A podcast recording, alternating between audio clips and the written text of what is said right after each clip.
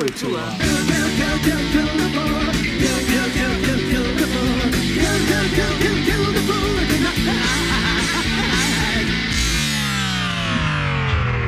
Herzlich willkommen zu Tausend Jahre. Popkultur. Und dem Thema?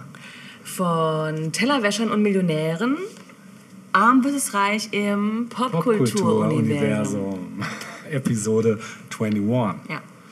Ja, schön, dass ihr wieder eingeschaltet habt. Zu welcher Tages- und Jahreszeit auch immer. Wir befinden uns im Sommer bei gefühlten 30 Grad im Club unserer Wahl. Nummer zu Platz, welcher seit Monaten still liegt und mittlerweile auch man ihm das ansieht, dass er still liegt. Ähm, wobei nicht ganz, der DJ-Bereich sieht noch aktiv aus. Ähm, wir sind aber beim Thema Armut versus Reichtum. Und ähm, ich dachte mir so, als Einstieg ist es vielleicht mal ganz gut, über die Armut an sich vielleicht mal kurz zu referieren und zu gucken, wie ist denn das so? Also wie ist denn das mit Rassismus, sozialer Ungerechtigkeit, Sexismus? Was spielt alles mit rein in dieses Thema? Und ähm, vielleicht mal kurz, äh, um auch in Deutschland einfach mal zu bleiben. Im Jahr 2017 galt rund jede sechste Person in Deutschland als armutsgefährdet. Ich könnte mir vorstellen, dass im Zuge der Corona-Krise sich diese Zahl noch dramatisch erhöht in den nächsten ein, zwei Jahren. Äh, je nachdem, also will jetzt auch nicht schwarz malen, aber ist Gibt es eine erstmal. Definition für Deutschland, ab wann Armut beginnt? Da kommen wir gleich hin. Ähm, also ohne die umverteilende Wirkung von Sozialleistungen wäre sogar knapp jede vierte Person in Deutschland armutsgefährdet. Und überdurchschnittlich häufig sind Arbeitslose natürlich betroffen, ebenso Alleinlebende und Alleinerziehende. Und innerhalb der Gruppe der Personen mit Migrationshintergrund äh, sind die Ausländer häufiger von Armut betroffen als die Deutschen. Und bei den Deutschen mit eigener Migrations Komisch. Dabei nehmen die doch alle Arbeitsplätze weg. Ja, komisch, ne? Ja, das komisch. widerspricht sich Ja, doch, ne? Ja. Bei den Personen mit eigener Migrationserfahrung lag die Armuts- Armutsgefährdungsquote 2011 äh, bei den Ausländern bei 32,4 Prozent und bei den Deutschen um, bei 20,2 Prozent. Und bei den Personen mit Migrationshintergrund, aber ohne eigene Migrationserfahrung, lag die Quote bei den Ausländern bei 30,4 Prozent und bei den Deutschen bei 24,9 Prozent. Man spricht hier auch dann teilweise von absoluter und relativer Armut. Und unter absoluter Armut äh, kann nach dem deutschen Politikwissenschaftler Franz Nuscheler eine Lebenssituation verstanden werden, die durch einen Mangel an elementaren Gütern wie unter anderem Nahrung, Bildung, Kleidung charakterisiert wird. Damit umfasst absolute Armut immer verschiedene Dimensionen, für die es jeweils unterschiedliche Merkmale gibt, wodurch eine allgemeine Armutsdefinition sehr erschwert wird. Relative Armut beschreibt hingegen die Lebenslage von Teilen der Bevölkerung in reichen, industrialisierten und ökonomisch weiterentwickelten Ländern, die dann am unteren Ende des Wohlstandsniveaus leben. Im Unterschied zu vielen Entwicklungsländern ist dort aber der Anteil der Armen an der Gesamtbevölkerung gering und die Armut relativ. Die Versorgung mit Lebensmitteln und elementarer Gesundheitsfürsorge ist gewährleistet und die Existenz der Menschen ist nicht direkt bedroht. Und als arm werden dann zumeist Menschen unterhalb einer bestimmten national oder international festgesetzten Mindesteinkommensgrenze bezeichnet. Ja, Wobei, ja. falls ich kurz einhaken Ja, aber darf, immer, immer. Ähm, ja, man denkt immer, Deutschland hat ein soziales Netz, ne? aber das greift eben nicht immer. Mhm. Ja. Also insbesondere bei Leuten, die ähm, aus EU-Ländern äh, zuwandern, denn wir wissen ja, ne, wir können ja, wenn du jetzt Lust hast, in Schweden Arbeit zu suchen, im Moment vielleicht total. nicht, Nee, nicht unbedingt. ähm, dann ähm, kannst du das eben ohne Mhm. Probleme, aber du kannst, äh, wenn du aus Schweden nach Deutschland kommst beispielsweise, um zu arbeiten, und keinen Job hast, kannst du nicht automatisch auf Sozialleistungen zurückgreifen. Mhm. Und ähm, da es zum Beispiel auch in Deutschland eine Pflicht zur Krankenversicherung gibt, Mhm. ist es eben oft schwierig, wenn du weder Job hast, noch äh, die Möglichkeit, Sozialleistungen zu empfangen, dann musst du eben selbst Ja. äh, deine Krankenversicherung bezahlen. Und wie sollst du das machen, wenn du keinen Job hast und so? Also es gibt äh, kein, keine unerhebliche Zahl in Deutschland an Personen, die eben genau durch dieses soziale Netz gefallen sind. Absolut, ja. Ne? Ich kann noch ein Negativbeispiel bringen, wenn Ja. du als Deutscher zum Beispiel in der Schweiz Ja. äh, arbeiten willst und Ja. leben, dann wird das auch erschwert, weil die Schweiz da auch nochmal ganz andere Ja. Regeln aufzieht und die da generell auch gerade bei Deutschen auch nochmal eine sehr spezielle Ja. äh, Herangehensweise haben. Das Ja. weißt du ja wahrscheinlich Ja. Mhm. auch oder ihr wisst das vielleicht auch. Ich will aber mal gerade, weil es auch gerade super passt, äh, in die USA blicken, weil da gibt es natürlich nochmal den Fall dessen, der gerade sehr präsent ist, einfach auch durch die Geschichte, die wir da letztens hatten äh, mit dem Polizisten und äh, dem Herrn Floyd, der Opfer wurde von Polizeigewalt, ähm, nämlich systemischer oder systematischer Rassismus. Und ähm, dabei muss man einfach dazu sagen, dass Schwarze in den USA wesentlich weniger verdienen als Weiße und auch viel häufiger ins Gefängnis kommen und ihre systematische Benachteiligung messbar ist. Und die Daten, die liefern da auch einen dramatischen Einblick. Rassismus gegenüber Schwarzen hat in den USA nämlich sehr viele Gesichter. Äh, Diskriminierung der Hautfarbe wegen ist häufig schwer zu messen. Es kann sich dabei etwa um einen schiefen Blick, Beleidigungen oder abgesagte Jobinterviews handeln. Anders ist es bei dem, was Politiker in den USA systematischen Rassismus nennen. Ähm, die strukturelle Benachteiligung Schwarzer ist auch rund 50 Jahre nach der rechtlichen Gleichstellung noch in vieler Hinsicht messbar. Und äh, die Leben Schwarzer sind im Durchschnitt kürzer, sie sind ärmer und weniger gesund als die von Weißen. Und Daten können dabei helfen, das Verständnis für das Problem des Rassismus zu schärfen. Äh, da ist es so, dass jetzt mal, wenn man zum Beispiel auf Tote bei Polizeieinsätzen schaut, seit 2015 haben da eben Polizisten in den USA nach einer Auswertung der Washington Post rund 5400 Menschen erschossen, die zumeist bewaffnet waren. Davon waren 45 Prozent weißer Hautfarbe obwohl Weiße rund 60 Prozent der US-Bevölkerung stellen. Schwarze, die nur 13 äh, Prozent der Bevölkerung ausmachen, repräsentierten 23 Prozent der von der Polizei getöteten. Das ist also schon drastisch.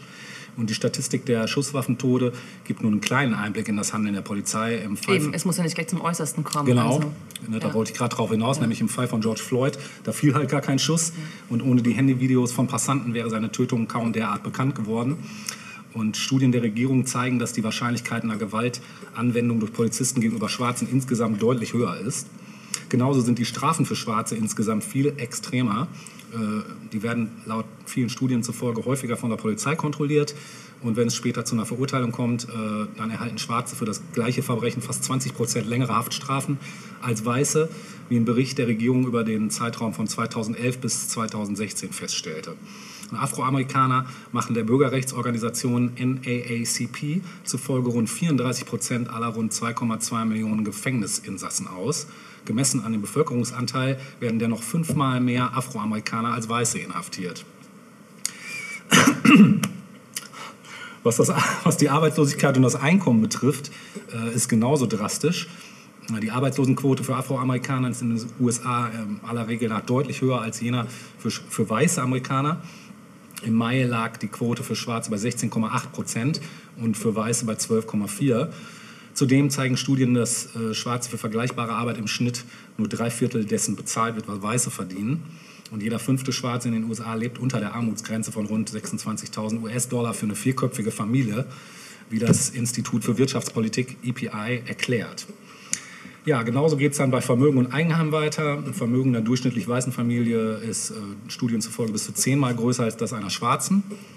Das liegt auch daran, dass weiße Familien seit Generationen Eigentum anhäufen und weitervererben können. Und in absoluten Zahlen drückt es die US-Notenbank Federal Reserve so aus, Weiße in den USA kontrollierten Ende 2019 ein Vermögen von gut 95 Billionen Dollar, Schwarze knapp 5 Billionen Dollar. Also ja. das ist schon heftig. Und der unterschiedlichste, äh, unterschiedliche Wohlstand zeigt sich auch in der Frage des Eigenheims, was in den USA die Norm ist. Heute sind knapp 74 Prozent der Weißen in den USA Eigentümer ihrer Bleibe, aber nur 44 Prozent der Schwarzen, wie die jüngsten Daten von Ende April zeigen.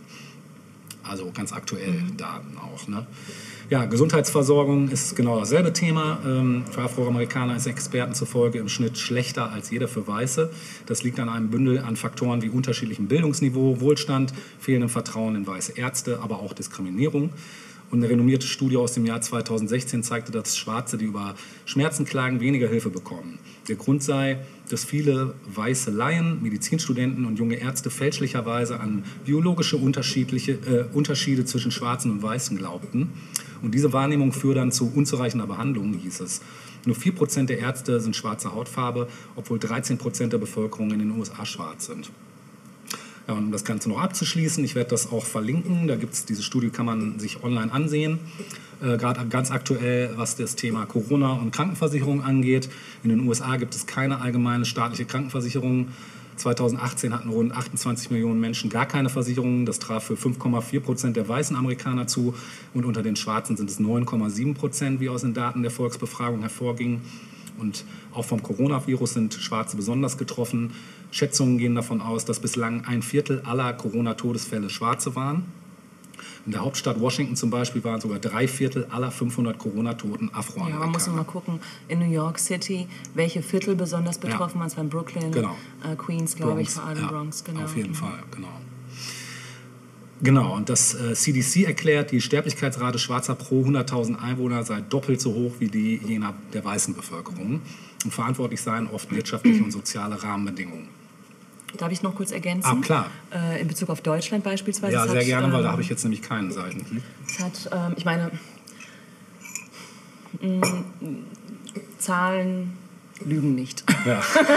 nicht nur Tränen lügen nicht, auch Zahlen. ja, ähm, insofern, ähm, wenn man sich beispielsweise, also klar, vieles, be- be- vieles ist natürlich auch bedingt durch, ähm, durch, einen, durch eine Bildungsbenachteiligung. Ne? Also insbesondere in Deutschland, wo wir eben ein Schulsystem haben, das schon sehr früh aussiebt und aussortiert, also nach der vierten Klasse ja in der Regel. Das heißt, ähm, wobei es da auch in den letzten Jahren auch durchaus Verbesserungen gegeben hat, aber ähm, gerade noch vor 20, 30, 40 Jahren war es eben ganz extrem so, dass Kinder aus Familien mit Migrationshintergrund, aber auch Kinder aus Arbeiterfamilien, das deckte sich im Grunde genommen, ähm, wesentlich seltener den Weg an ein Gymnasium gefunden haben, geschweige denn an eine Uni beispielsweise. Ne? Und das bestimmt dann eben auch den, gerade auch den finanziellen und auch den finanziellen Lebensweg, aber auch den Lebensweg, der Einfluss ermöglicht. Ne?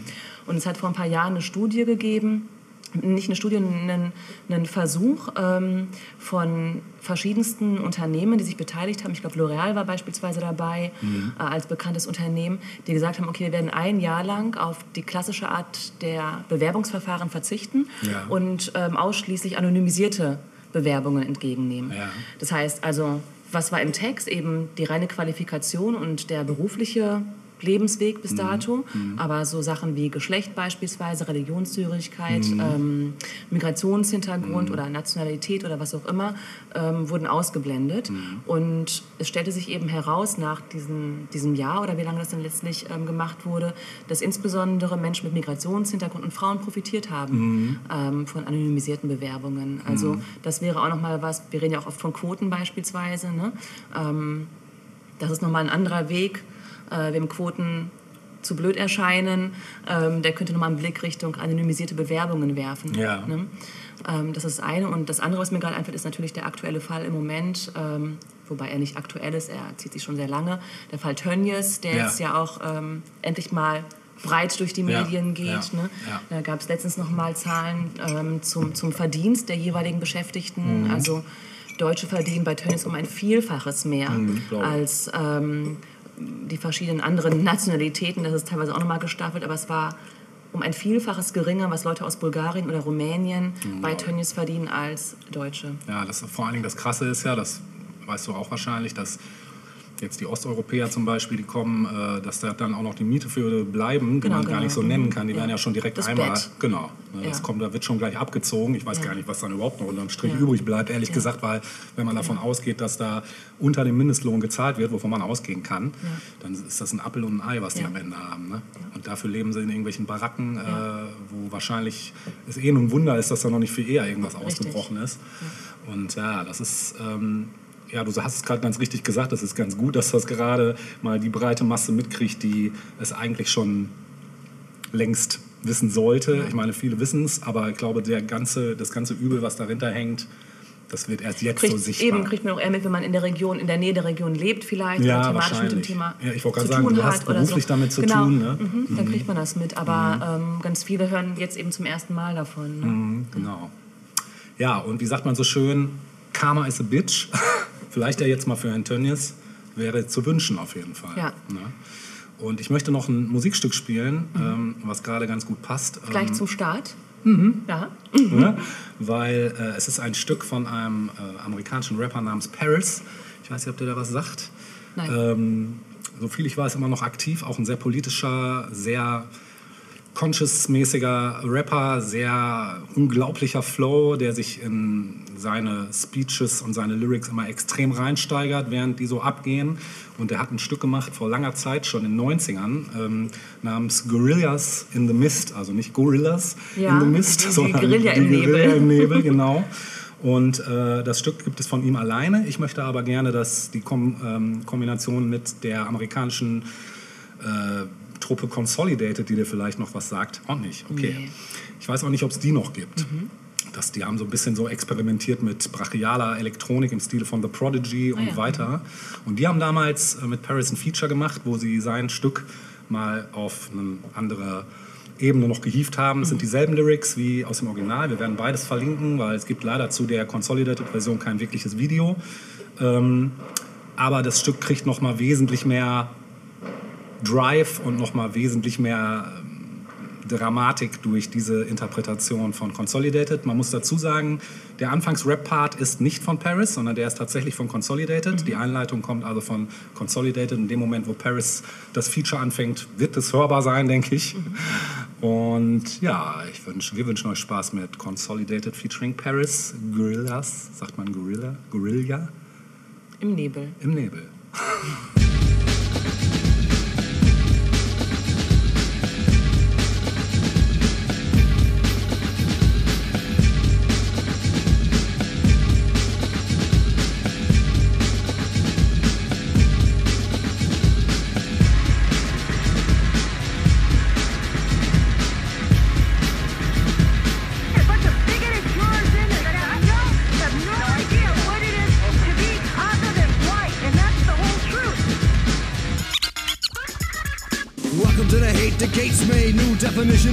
definition and scope of the term police state. Pinochet cool American style. Ricochet hit another innocent child. Crowd of marchers stacked up against a weak police line calling for backup. Turn our anger into love, or do we defend ourselves when push comes to shove? One last word to the cops. The end of the club, that's where the buck stops. You can turn in your badge, uniform, and gun and get with the people looking ready to get done. Diplomatic channels have been exhausted. People sick and tired of paying the cost. We all say we want the violence to cease, but no justice, motherfucker, and no peace.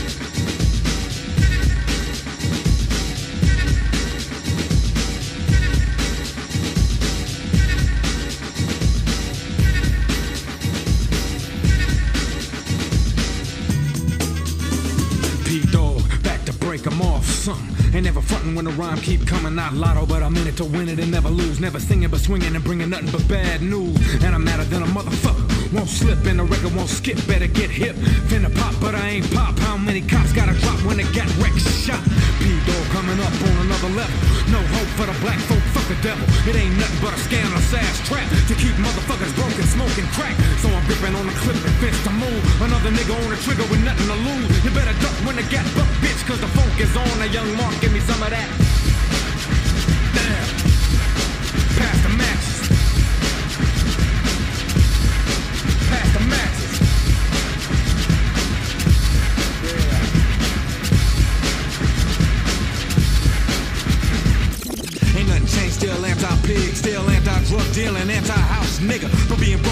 Slavery. And if the skin is brown, they only want you to stay down. I see the community need work. Black power mean more than a t-shirt. All I'm trying to do is be sure that the young black youth stay true to the format. And see the plan to kill the men and understand it ain't shit for life to end. Look at the Oak Town murder rate. We need more than a panel set it straight. So next time somebody asks why motherfuckers sit still while the black keep dying, I'ma do all who and make you see you can't bullshit around with the people's fate.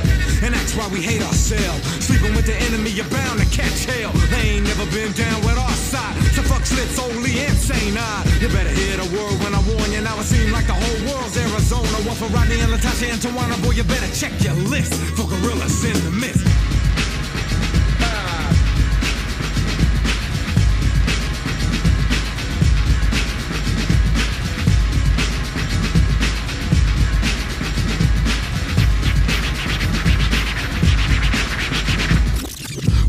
Supremacy ain't never been a friend of me. You better check it when I wreck it, cause it's getting deep. And get ready for the funk when a pot boil. With a dry rag, kerosene, and motor oil. Now the area is scary and I'm running up.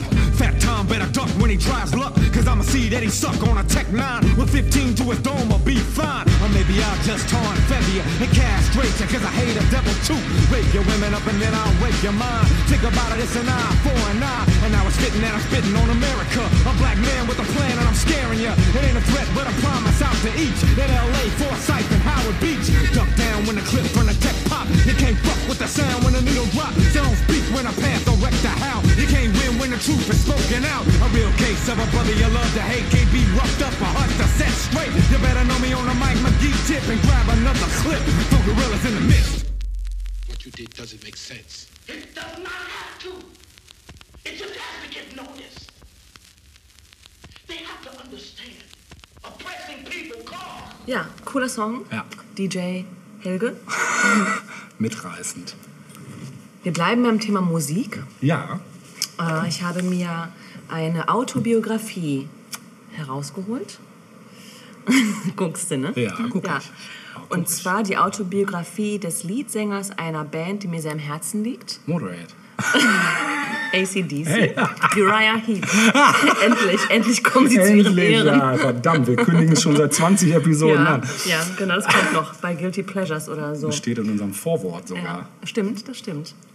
Nein, es soll um die Band Suede gehen. Oh ja, Suede und den Leadsänger Brad Anderson. Ja. Der hat nämlich äh, 2018 eine Autobiografie rausgebracht mit Ja. Mhm. dem schönen Namen Cold Black Mornings. Also nicht Cold Black Mornings, nein, er äh, versucht sich da an einem schönen Wortspiel, nämlich Cold Black Mornings. Und ähm, es ist die erste Biografie, die er geschrieben hat. Mhm. Und es sollte auch eigentlich dabei bleiben, ist es aber nicht. Dazu komme ich aber später. Okay. Suede, für alle die, die es nicht wissen, eine der wichtigsten Bands der 90er Jahre in Großbritannien, könnte man sagen. ähm, wurden immer in diesen Bereich Britpop gepackt. Ähm, aber alle, die Britpop kennen, in Anführungsstrichen, wissen, dass es eine doch recht diverse Musikrichtung gewesen ist. Oder Ja. äh, da, da sind sehr viele Bands irgendwie unter einen Titel gefasst, aber das kennen wir ja auch von vielen anderen. von Das ist ja, das- ja, ja, das kennen wir. Genau. kennen wir. Wobei sich aber tatsächlich Suede auch immer ein bisschen dagegen gewehrt haben. Ne? Ja. Ähm, also die waren eher anti-Britpop. Ah, okay. Und äh, mit ihrem Sound auch, finde ich. Also ähm, Ja, das stimmt allerdings. Ne? Kann man so sagen, oder? Also die haben sich, wenn überhaupt, eher soundmäßig an anderen, an, an, an, an Leuten wie Bowie beispielsweise Mhm. orientiert. Also eher so ein bisschen zu den großen Melodien und teilweise auch ein bisschen sperrig und Ein bisschen so. Glam, mehr Glam. Auch, auch, Mhm. absolut. Ähm, insbesondere der Sänger Brad Anderson. Mhm. Ähm, Suede haben sich 1989 gegründet und das Debütalbum äh, mit dem Titel Suede Mhm. ist 1993 äh, auf den Markt gekommen. So. Und ähm, die Band hat ja, massig Preise abgeräumt, viele Platten verkauft und so weiter und hat aber ähnlich bescheidene Anfänge gehabt wie die Protagonisten, die wir bisher auch schon so erwähnt haben. Insbesondere der Leadsänger Brad Anderson. Ähm, Brad Anderson wurde 1967 geboren in, einer, in einem Ort namens Haywards Heath. Das Ding liegt zwischen äh, London und Brighton, so in the middle of nowhere im Grunde genommen. Und in dem Ort hat er in einem angrenzenden Dorf gewohnt äh, und dort auch am Rand, in der Nähe der Mülldeponie. Oh, Äh, und zwar Fein. in, genau, und zwar ähm, in, in, in Council Estates, also das, was wir hier als Sozialwohnungen kennen, ist ja in England eher als Sozialhaus oder Sozialhäuser bekannt. Also Ja. jeder, der schon mal durch England oder durch ja, zwischen Dover und London unterwegs war, wird wissen, was wir meinen. Also es ist eine ganz, ja, es sind eben ganz bestimmte Häuser, halt sehr klein, sehr boxy irgendwie so. Naja. Ähm, Brad Anderson hat mh, sich dazu entschieden, diese Autobiografie zu schreiben, mit dem Anspruch, ähm, eben nicht Memoiren zu veröffentlichen, die das Thema Koks und goldene Schallplatten beinhalten sollte. Somit umfasst diese Autobiografie die Anfänge von Brad Anderson selbst, ähm, seine, seinen Werdegang bis hin ähm, zum Durchbruch. Also das Buch endet dort, wo der Durchbruch irgendwann kommt. Ah, also okay. es, es beschreibt nicht den letztlichen Erfolg der Ja. Band, was auch interessant Ja, ist. super. Also dass er sich darauf erstmal nur so konzentriert. Ähm, ja, ähm, Suede oder, oder Brad Anderson selbst beschreibt seine Familienverhältnisse ähm, als bettelarm. Äh, gleich schon zu Beginn der Autobiografie geht es darum, ich werde mal äh, zum, zum, zum Umfang dieser Autobiografie, das ist ein relativ kleines Buch, muss man sagen. Also es, ist, es hat, glaube ich, etwas über 200 Seiten. Ähm, die Seiten selbst sind aber eher in großer Schrift und äh, auch nicht komplett ausfüllend. Also es ist... Ähm, relativ kompakt geschrieben, aber sehr, sehr empfehlenswert, wie ich finde. Warum, sehen wir gleich. Ähm, okay, vielleicht müssen wir dazu sagen, dass wir das heute aufnehmen an einem Tag, an dem Arminia Bielefeld offiziell, In die erste Liga kommen. Ne? ja, und so schön das ja auch ist für den Verein, Ja. so nervig Happy ist es für Birthday. uns, dass wir mit komischen Fans irgendwie Ja, auskommen Wir sitzen müssen. hier leider an der Meile, wo die alle vorbei müssen. Insofern, wenn ihr öfters mal welche hier im Hintergrund brüllen Ja, hört. die feuern nicht uns an, Nee. sondern so einen komischen Verein. Ja. Okay, also Vater von äh, Brad Anderson war Taxifahrer, hatte aber vorher diverse andere Jobs ähm, und war extrem exzentrisch. Also ähm, einerseits eben dieses Taxifahrerleben, das man ja irgendwie mit sehr schlichten Verhältnissen gleichsetzt. Gleichzeitig war der Vater aber musikalisch sehr gebildet. Also äh, Liszt beispielsweise war so sein bevorzugter Komponist. Und ähm, es kam nicht selten vor, dass er ähm, Stücke dirigiert hat, also dass er Stücke laufen ließ im Wohnzimmer und dann in seinem Morgenmantel dastand und dazu dirigiert hat, beispielsweise. Das ist geil. eine schöne Vorstellung, Ja, oder? super, ja. Genau. Die Mutter war Schneiderin, aber auch künstlerisch hochbegabt. Also sie hat ähm, gemalt und ihre Bilder dann eben auch in der Wohnung aufgehängt, was dieser sehr kleinen und sehr be begrenzten Wohnung einen gewissen Charme verliehen hat. Ähm, ja, äh, Brad Anderson, wie gesagt, beschreibt seine eigenen Anfänge als bettelarm.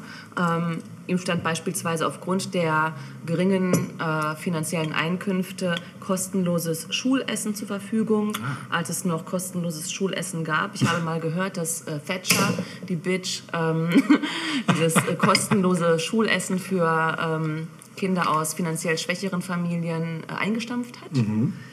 Ähm, aber damals bekam er das noch. Das Essen zu Hause war eher schlicht. Es gab keine Zentralheizung, keine Waschmaschine. Ähm, also es war alles doch sehr, sehr, sehr bescheiden. Ja.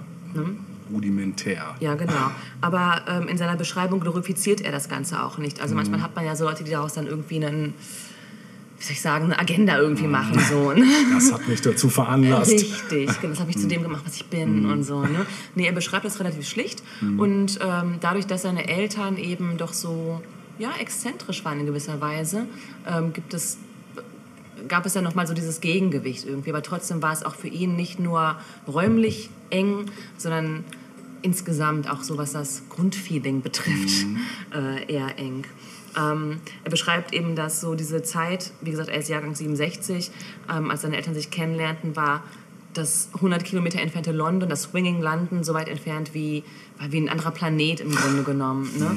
Also ähm, er beschreibt die Realität, in der seine Eltern und er lebten, als das freudlose Grau des Nachkriegs Großbritanniens.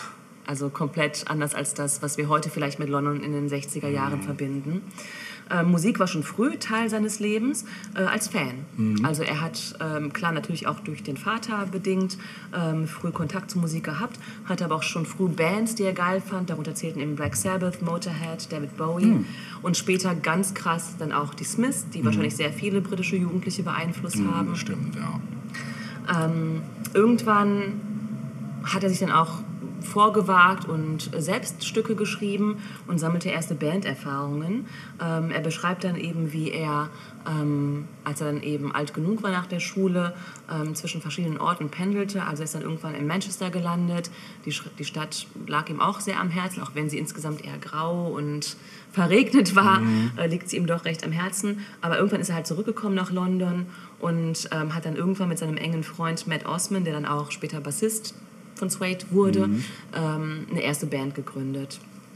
Ähm, ab 1987 äh, hat er sich dann an der Uni in London eingeschrieben, auch eher ziellos.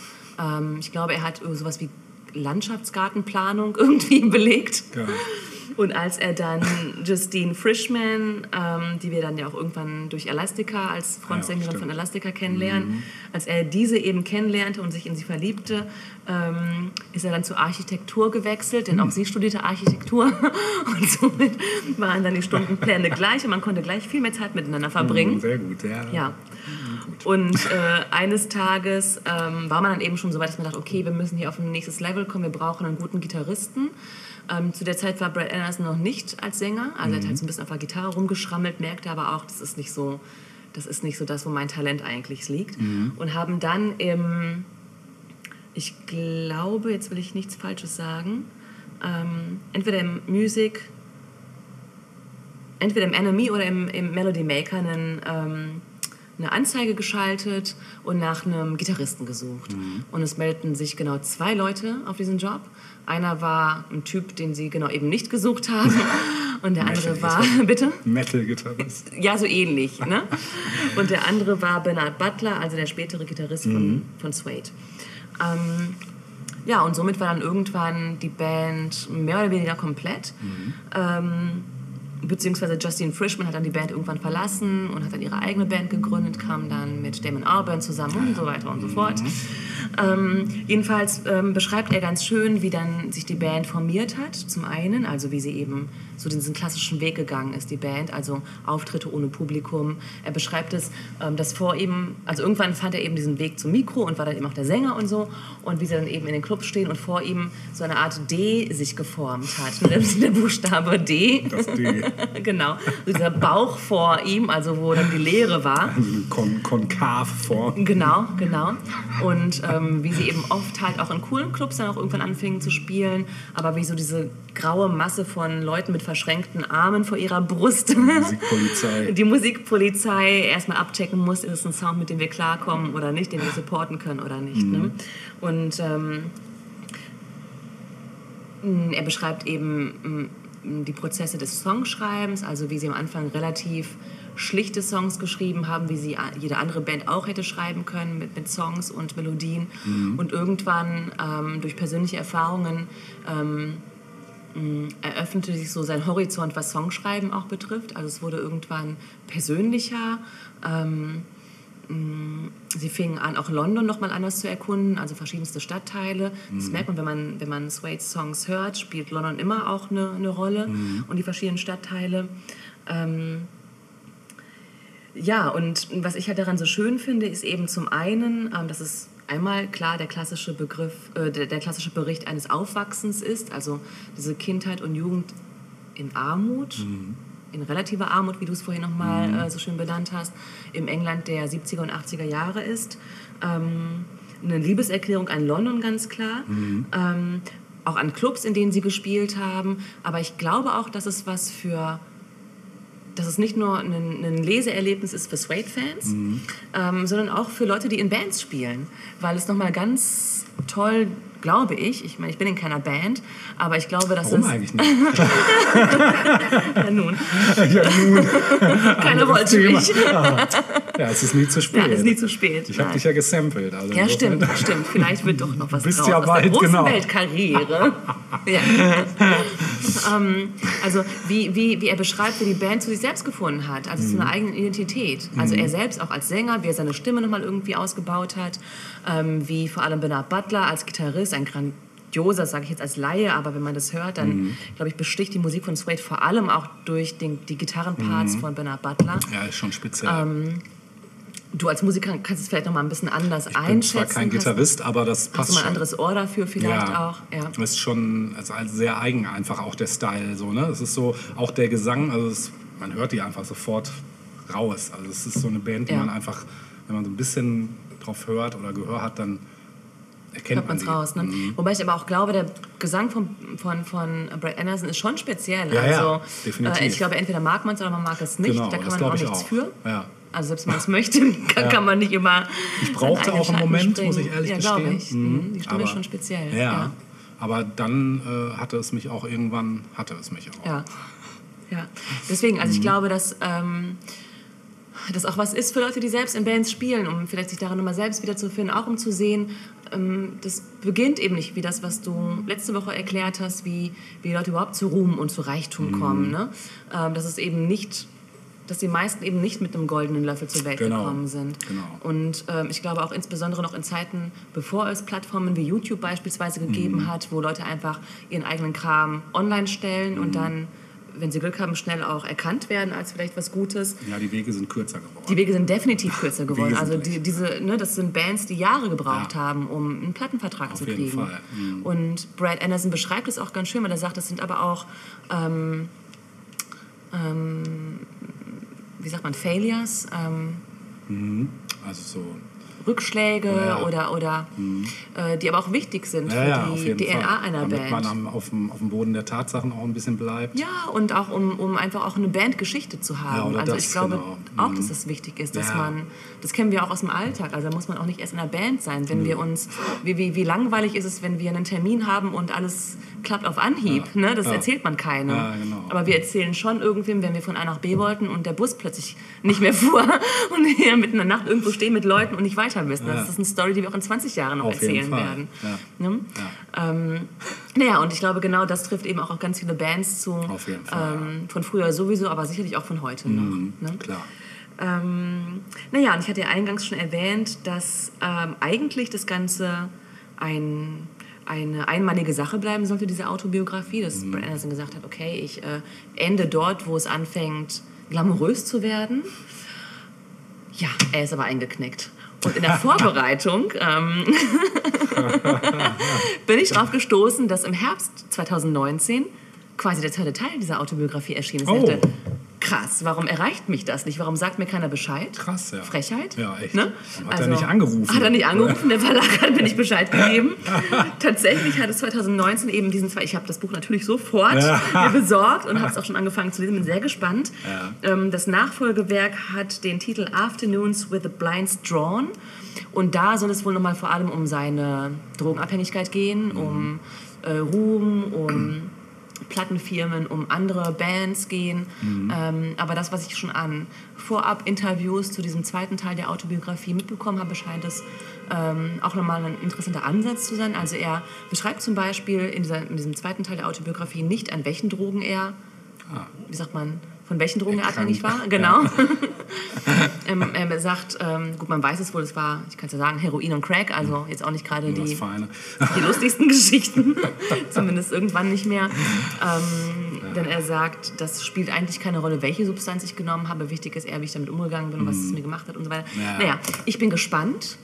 Ähm, die erste Autobiografie, also Cold Black Mornings, hat zu Recht äh, positive Kritiken bekommen. Ich finde es auch ähm, tatsächlich sprachlich extrem äh, ähm, ansprechend.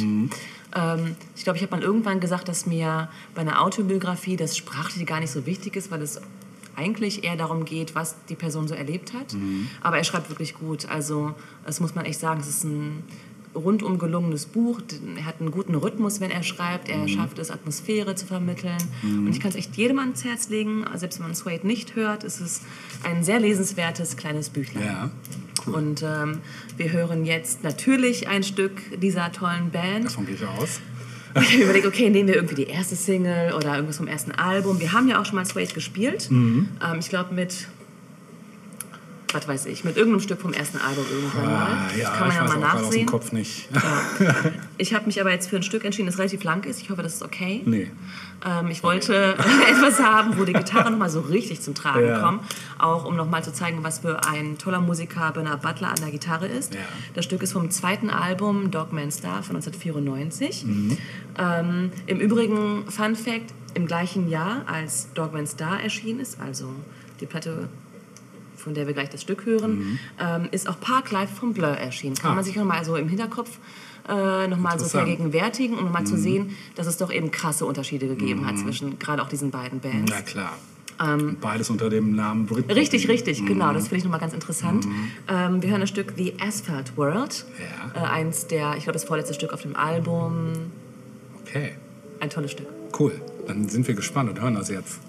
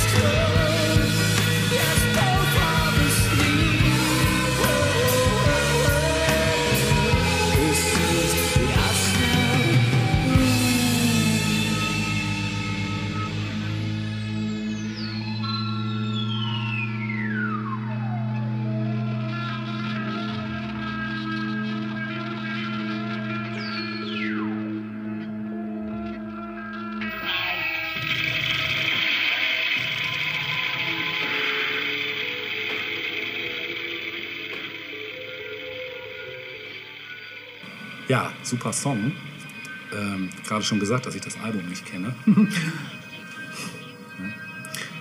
Aber es ist ein anderes Thema. Ähm, ich möchte zu einem Film kommen.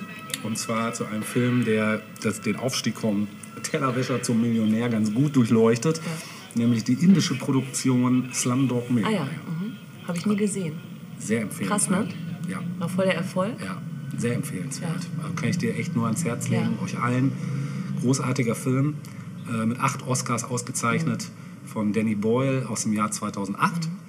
Und er wurde von Fox Searchlight Pictures produ- produziert und basiert auf dem 2005 erschienenen Roman Q&A, Question and Answers, auf Deutsch Fragen und Antworten. Das kann jeder gerade noch so mit seinem Englisch, glaube ich, rauskriegen, von Vikas Swarup, dessen Übersetzung unter dem deutschen Titel Rupien Rupien erschienen ist. Der Film kam am 12. November äh, 2008 in die US-amerikanischen Kinos und folgte am 5. Dezember 2008 in Italien und am 21. Januar 2009 in der Schweiz und am 19. März 2009 in Deutschland. Österreich. Ja, da kam er auch, nämlich am 20. Ah, ja.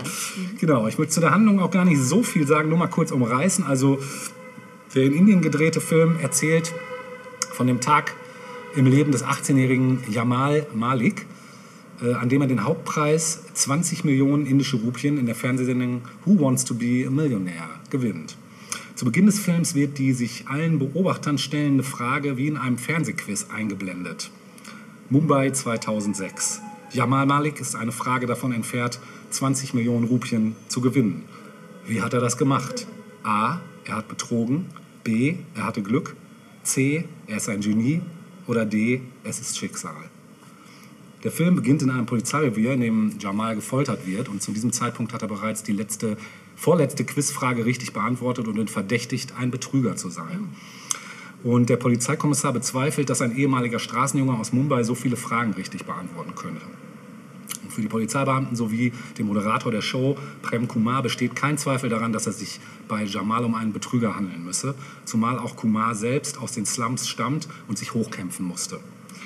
In Rückblenden wird dann gezeigt, wie sich Kumar am Anfang seiner Show ans Publikum gewendet, mehrfach über den Slumdog-Kandidaten lustig machte, der als einfacher Laufbursche das Quiz seiner Ansicht noch niemals meistern werde.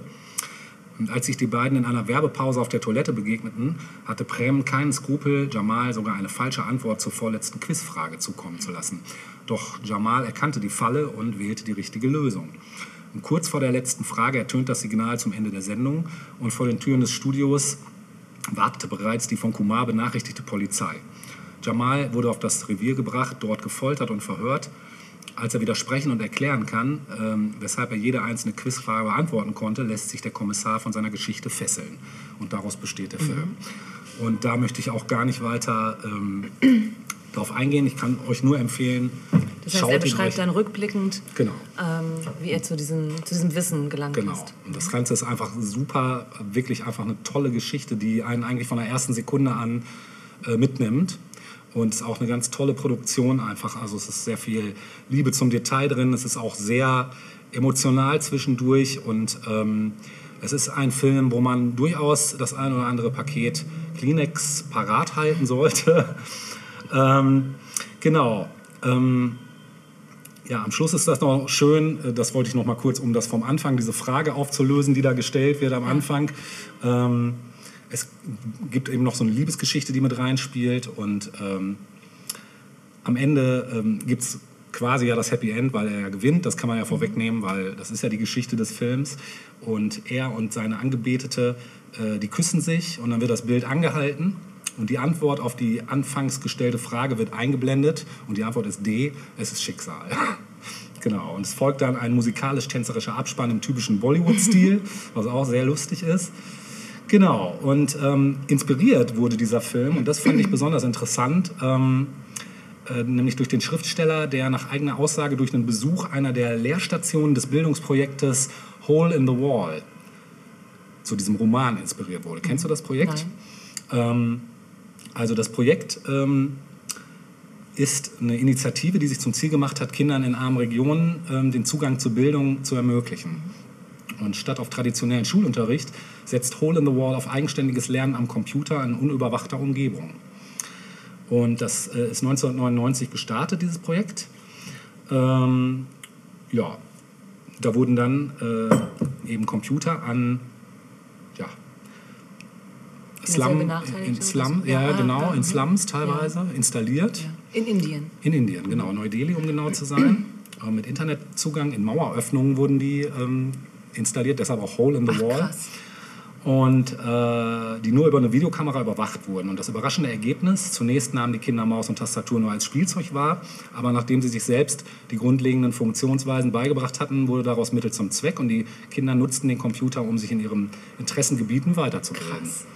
Das Experiment zeigte, dass Kinder allein durch Wissbegierde und Neugier zum Lernen motiviert werden und in der Lage sind, sich selbstständig und in gegenseitigem Austausch Dinge beizubringen. Und ohne Eingreifen durch einen Lehrer vor allen Dingen. Auch veränderte sich das soziale Verhalten der Kinder, Wissen wurde zum Wert und dabei spielt die Zugehörigkeit zu einer bestimmten sozialen Schicht keine Rolle. Und die sind ja nun in Indien vor, werden dir in die Wiege gelegt, mehr oder weniger, auch heute noch. Ja, und ähm, bei der Forschung ist es so, ähm, unter Bezeichnung Minimal Invasive Erziehung wurde die Lernform des selbstorganisierten Lernens von Kindern weiter erforscht. Und dazu wurde das Lernverhalten von 250 Kindern unter experimentellen Bedingungen beobachtet und sowohl die Lernstrategie als auch das soziale Verhalten der Kinder untersucht. Aufgezeigt wurden auch die Grenzen des selbstorganisierten Lernens von Kindern durch die Nutzung von Computern und Internetzugang. Und ein Überblick über veröffentlichte Forschungsergebnisse sollen den Austausch auch auf wissenschaftlicher Ebene ermöglichen. Und am 16. Mai 2008 wurde Hole in the Wall Education Limited mit dem Digital Opportunity Award ausgezeichnet. Ähm, Highwell erhielt die Auszeichnung für ihre bahnbrechende Arbeit bei der Verbesserung der äh, Computerkenntnisse und der Bildungsqualität der ländlichen Dorfbevölkerung in diversen Schwellen- und Entwicklungsländern, also nicht nur in Indien, sondern das ist also auch mittlerweile darüber hinaus.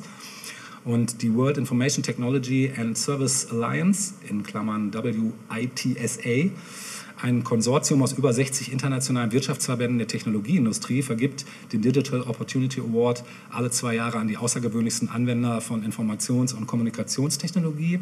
Und dabei wird unter anderem aktives Engagement gewürdigt, das zur Überwindung der sogenannten digitalen Kluft beiträgt. Entscheidend für die Auszeichnung äh, durch die Jury ist die Effektivität des Programms sowie die Anzahl der Personen, die vom Einsatz der Technologie profitieren konnten. Wichtige Kriterien sind zudem der Grad der technologischen Intensität sowie das Maß der Innovation und das Erreichen der angestrebten Ziele. Äh, 2013 erhielt Mitra den mit 1 Million Dollar dotierten Preis der TED-Konferenz und propagierte den Ausbau von School in the Cloud zur Verbesserung der Bildung von Kindern in abgelegenen Gebieten durch Nutzung digitaler Technologie. Ja, Guck, und hier kriegt man eine Krise, wenn Homeschooling angesagt ja ist. genau, ich wollte es gerade sagen. Digitales ja. Lernen. Und man sieht, dass es eigentlich schon auf einer ganz e- anderen Ebene Ja, gut, längst hier- angekommen hier war es nie ist. notwendig, ne? Ja, das stimmt. Das stimmt. Das stimmt. Ja, es gab halt noch Kritik an der Produktionsfirma äh, von dem Film. Äh, denn in verschiedenen Medien wurde da die Kritik laut, dass sich die Wohnsituation der Kinderdarsteller des Films trotz des großen Filmerfolges nicht verbessert habe. Die haben also Kids aus den Slums Ja. rekrutiert und die Produzenten Ja, ich erinnere mich daran, dass damals, also natürlich habe ich die Preisverleihungen wie immer verfolgt und ich erinnere mich, dass die Kinderdarsteller auch vor Ort waren Ja. und das heißt, deren Situation hat sich nicht gebessert. Erst nicht, nein. Die Produzier äh, Produzenten des Films reagierten daraufhin mit der Einrichtung eines Fonds, um den Darstellern neue Wohnungen zu besorgen und eine Ausbildung zu ermöglichen. Ne, Also es hat halt was gebracht auf jeden Fall. Und ich glaube, die Hauptdarsteller, mh, Patel, wie hieß er? Dave Patel oder wie heißt der Hauptdarsteller? Äh, Moment, habe ich hier. Äh, äh, Ich glaube, ich habe das irgendwo, habe ich das. ja, ich glaube. Und der ist ja auch weiterhin erfolgreich und ist nicht die Hauptdarstellerin. War das nicht Priyanka Chopra oder so? Das ist möglich, Mhm. ja. Also es waren, ähm, es waren schon auch welche dabei, die. die sind ne? auch weiterhin Genau. beschäftigt worden Genau. von der Filmindustrie. Richtig, die waren auch, glaube ich, also die kamen aber auch aus ähnli- ähnlichen, ärmlichen Ja. Verhältnissen vorher, genau. Der Film hat äh, ein paar Oscars einkassiert, ne? Also nicht nur nominiert, sondern Ja, auch das war, ich einkassiert. glaub, der Erfolg des Jahres, ne? Bester Film, beste Regie, bestes adaptiertes Drehbuch, beste Kamera, beste Filmmusik, bester Song. Also ging schon, ne? Genau. Ja, und wie gesagt, sei euch sehr ans Herz gelegt. Toller Film, der auch ja, Hoffnung macht. Mhm. Genau. Ja, interessante Abwandlung. Ja. Ähm, ich möchte einen Film gerne als nächstes besprechen. Mhm. Ähm, hatte äh, auch nochmal so überlegt, also es gibt ja eigentlich zig Filme, die ähm, Armut, nee, falsch. Es gibt zig Filme, die so den Weg von unten nach oben zeigen. Ja. Also gerade so in den 80ern ist mir aufgefallen, gab es viele solcher Filme. Mhm, stimmt. Ähm, gab es da nicht so einen Film mit Michael J. Fox zum Ja, Beispiel? ja. Ne? Das Geheimnis meines Erfolgs. Richtig, genau, so hieß Ja, der. Ja, genau. Und so in dem Stil gab es doch so einiges irgendwie, wo Leute Stimmt. aus vermeintlich bescheidenen Verhältnissen, aber auch die waren ja auch gar nicht so furchtbar bescheiden, Ging dann irgendwann dann so ne, die erfolgreichen Tausendsasser werden oder Mhm. so. Oder äh, was mir auch noch einfiel, ist sowas wie mh, hier Richie Rich, äh, der hieß doch so, oder? mit Kevin allein zu ja, mit Hause. Macaulay Culkin, genau, ja richtig.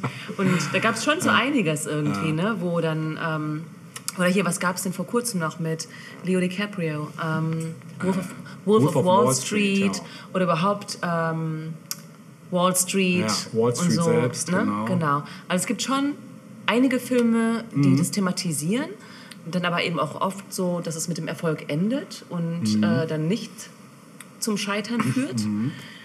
Und es wird auch oft nicht äh, bitterste Armut gezeigt. Und welche, was das für den Alltag bedeutet. Mhm. Ja, bei Slumdog Millionär wird das Da schon. schon, natürlich, Mhm. aber das kommt eher selten vor, finde ich. Also Ja, stimmt. ähm, kommt nicht so furchtbar häufig vor. Das sind zumindest keine Blockbuster. Also ich Mhm. glaube, dass da Slumdog Millionaire auch echt eine Aus, ein Ausnahmefilm Ja, ja, ist, was es betrifft. Auf ne? jeden Fall, ja.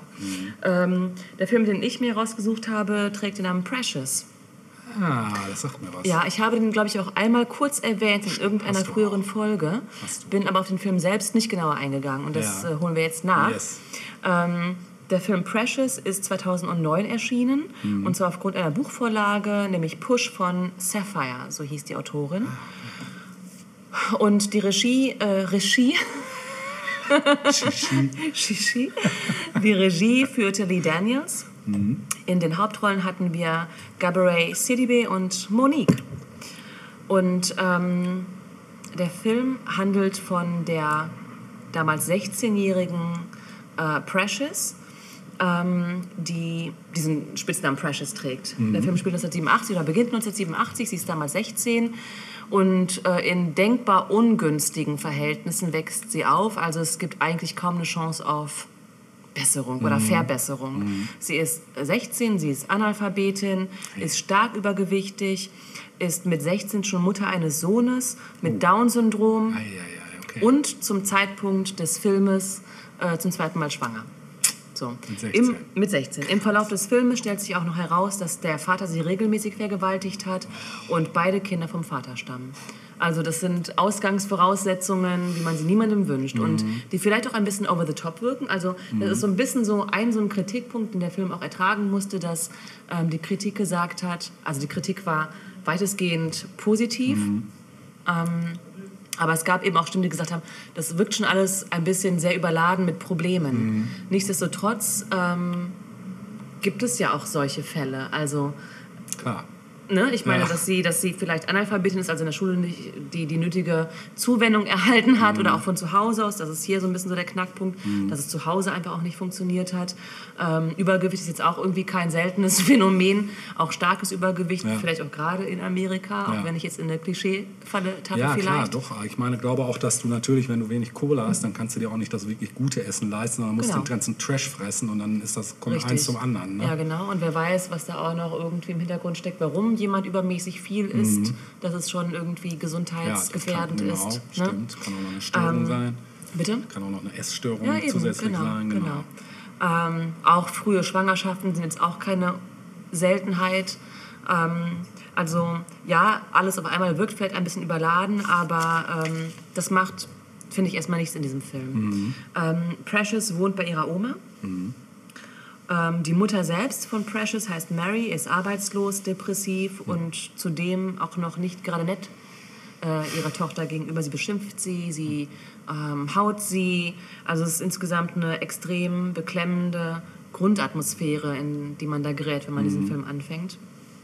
Ähm, wie gesagt, Precious hat bereits ein Kind äh, und ist eben zum zweiten Mal schwanger. Und als diese Schwangerschaft von der Schulleitung bemerkt wird, ähm, hat sie das Glück, dass die Schulleitung sagt, Precious, du bist an dieser Schule falsch. Also hier kann man sich nicht ausreichend um dich und deine Bedürfnisse kümmern.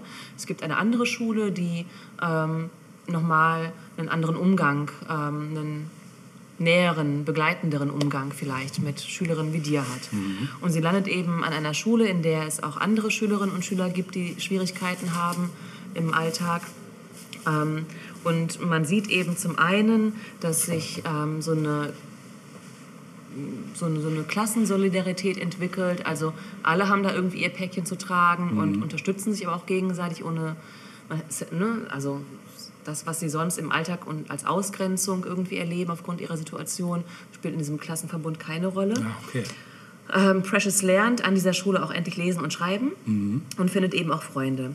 Ähm, es gibt drei wichtige Figuren in diesem Film äh, und in diesem Leben von Precious, nämlich einmal eine Sozialarbeiterin, gespielt von keiner anderen als Mariah Carey, Oh, krass. äh, einen Pfleger, gespielt von keinem anderen als Lenny Kravitz krass. Das ist ja krass. und eine Lehrerin, die im Hauptjob jetzt nicht Musikerin ist, sondern einfach Schauspielerin. Und das sind eben wichtige Bezugspersonen für Precious, die sie unterstützen und sie aufbauen und motivieren, auf, auch aufgrund dieser oder auch trotz der widrigen Umstände ähm, ein lebenswertes Leben zu führen. Während des Films stellt sich dann auch nochmal, hier kommt der nächste Klopper heraus, dass der Vater HIV-positiv ist. Also ihr Vater und demnach auch der Vater ihrer beiden Kinder. Und ähm, ja die sie am Kinder, Ende auch tatsächlich. sagen, ja. Genau. Also es kommt noch dicker tatsächlich.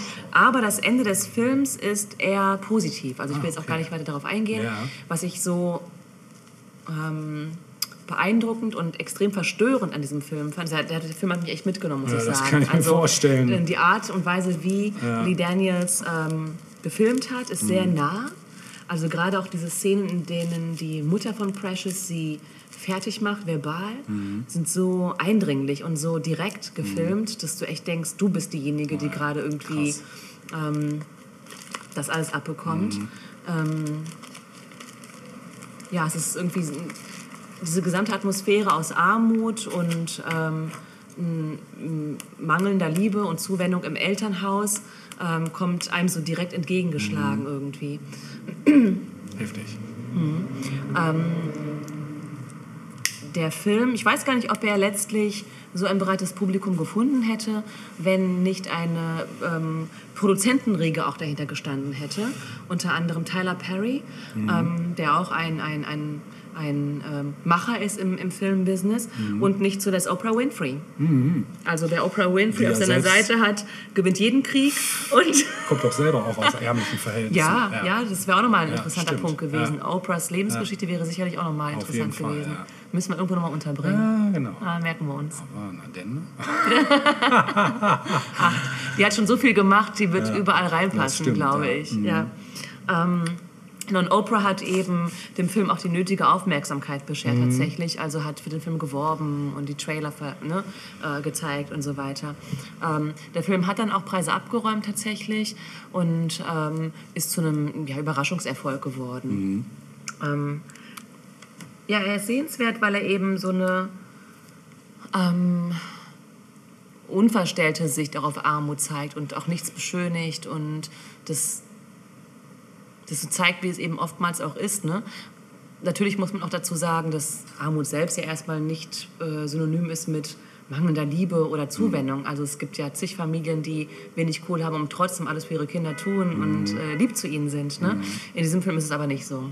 Und das ist so, wenn alles, auf, wenn alles über einem zusammenbricht sozusagen und es aber trotzdem noch Figuren gibt im, im Kosmos sozusagen, die dich da versuchen irgendwie rauszuholen oder so. Also wie gesagt, der Film endet eigentlich eher ähm, positiv. Ähm, ja, und ist äh, auch ein kleiner Filmtipp vielleicht Cool, an dieser ja. Stelle. Ja. Klingt so Ähm, auf jeden es gibt Fall. auch einen Soundtrack zu diesem Film. Ähm, ganz konkret, was aus diesem Soundtrack spiele ich jetzt nicht, aber eine Dame ist vertreten, nämlich Queen Latifah. Oh ja. Okay. Äh, bitte was? Kennbar. Die kennen wir. so, und jetzt äh, kommen wir zu einem Punkt, den du zur Genüge kennst, nämlich äh, dem Punkt, wo ich nicht weiß, spiele ich das Lied oder Ah, das ja. Lied.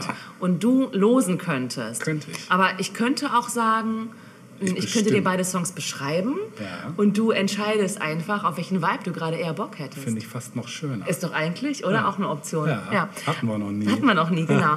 Also eine, beide Stücke sind aus dem gleichen Jahr und von der gleichen Platte. Mhm. Aus dem Jahr 93. Ähm, das Stück, das im Film gespielt wird, ist schon sehr oldschoolig. Ne? Das ist Ja. vom Debütalbum von Queen Latifah von, ich glaube, 89 oder so. Ja, Auch nicht schlecht, und sehr hauslastig. Tatsächlich. das hat sie ja Ähm, gerne mal gemacht. Mhm, Genau. Diese beiden Stücke weniger. Das eine Stück ist sehr ähm, chillig und entspannt und beschreibt so das Leben äh, in der Hood, wie sie, wie, die, wie sie das formuliert, ähm, aus einer sehr chilligen Art irgendwie. Und das andere Stück ist ein bisschen weniger chillig, ähm, hat in gewisser Weise auch einen aktuellen Bezug. Ich weiß nicht. Also äh, entscheide du, worauf du so vom, vom Vibe eher Bock hast. Eher was, was nach vorne geht oder eher was, was so ein bisschen zurückgelehnt und entspannt ist. Da wir schon was hatten, was nach vorne ging, Ja. würde ich, glaube ich, das Chillige Ja, cool. bevorzugen. Da ist auch meine Tendenz ein bisschen hin. Ja, super. So, mhm. Gut, dann hören wir jetzt aus dem Jahre 93 Just Another Day von Queen Latifah. Cool. Viel Freude damit. We gonna take this one over to 275 Halstead, 384 Stuyvesant.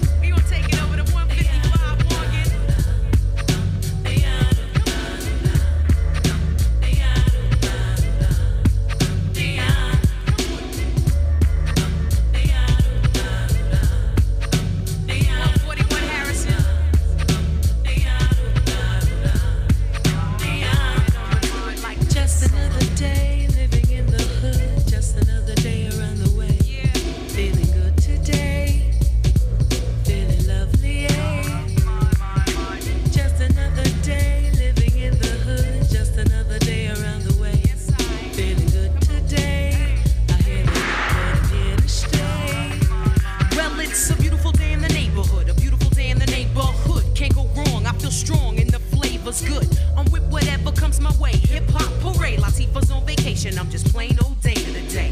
I strap up, step out in every direction. Glock tech, Jimmy hats in case I need protection. So I land, cruise, pump sounds, play out wannabes. A kid in the M3's getting jacked right in front of me. So I play the tech close, my fingers on the trigger. Don't wanna get wet, so they steps, cause mine's is slightly bigger. But better yet, I'm a threat, so you better walk. Or get sketched out in chalk, cause I don't wanna talk. I stay true blue, I'm hoping you too. I got the fever for the flavor of a whoop whoop. So it's back to the block time to play. It's just another day around the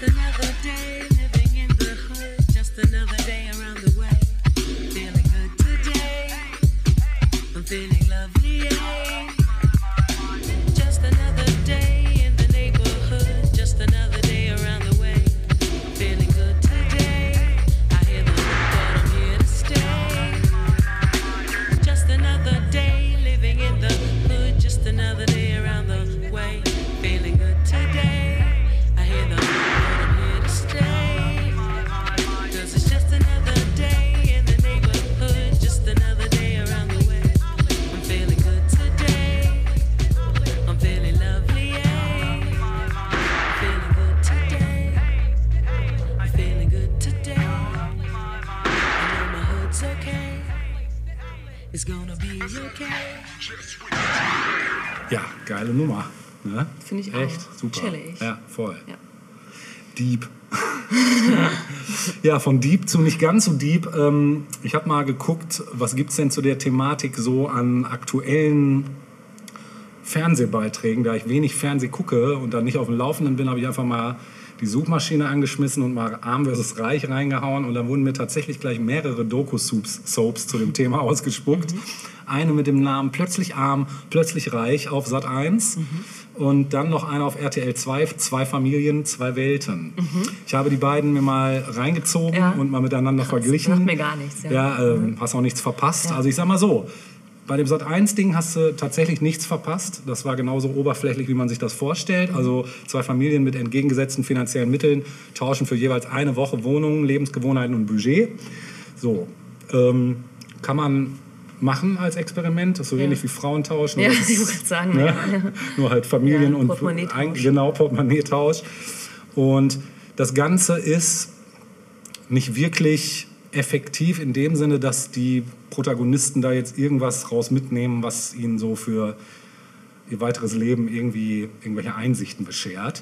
Ähm, was vermutlich auch daran liegt, dass meiner Meinung nach ähm, diese Families eben in ihren Umfeldern bleiben. Das heißt, die haben keinen wirklichen Dialog untereinander, sondern die tauschen halt und danach werden sie sich gegenübergesetzt und das war's. Ne? Während lustigerweise ich bei dem RTL 2-Ding eigentlich nichts erwartet habe. Äh, und das war aber im Gegensatz dazu schon fast gehaltvoll, denn da ist es so, ähm, also gleiche Frage, ne? wie fühlt es sich an, wenn Hartz IV und Wohlstand aufeinandertreffen, so im Groben. Und diese zwei Mi- Fa- Familien gehen eben dieser Frage auf den Grund und tauchen für zwei Monate in das Leben der jeweils anderen ein, aber eben nicht nur so, dass die einfach in deren Unterkünften einquartiert werden, sondern ähm, die machen das miteinander. Das heißt, die äh, reiche Familie lädt die arme Familie zu sich ein, verbringt Zeit mit denen und umgekehrt. Somit können die also haben die Fragen die ganze stellen, genau, die ja. haben eigentlich die ganze Zeit äh, interagieren die und es ist super interessant zu sehen, wie sich bei beiden die Vorurteile wandeln. Und das fand ich eigentlich sehr schön, weil äh, am Ende es gibt wirklich ein Happy End. Also äh, das gab es wirklich, weil äh, auf beiden Seiten führt eine Annäherung findet statt. Diese reiche Family, also ich habe jetzt eine Folge nur gesehen, diese reiche Family ist irgendwie Zahnarzt-Family und die Armen haben auch irgendwie eine, eine traurige Vorgeschichte. Irgendwie durch eine Erkrankung des Vaters hat er seinen Job verloren und all so ein Scheiß. Und dann sitzen sie da in ihrer Butze und kommen nicht mehr raus au- äh, aus diesem Loch sozusagen.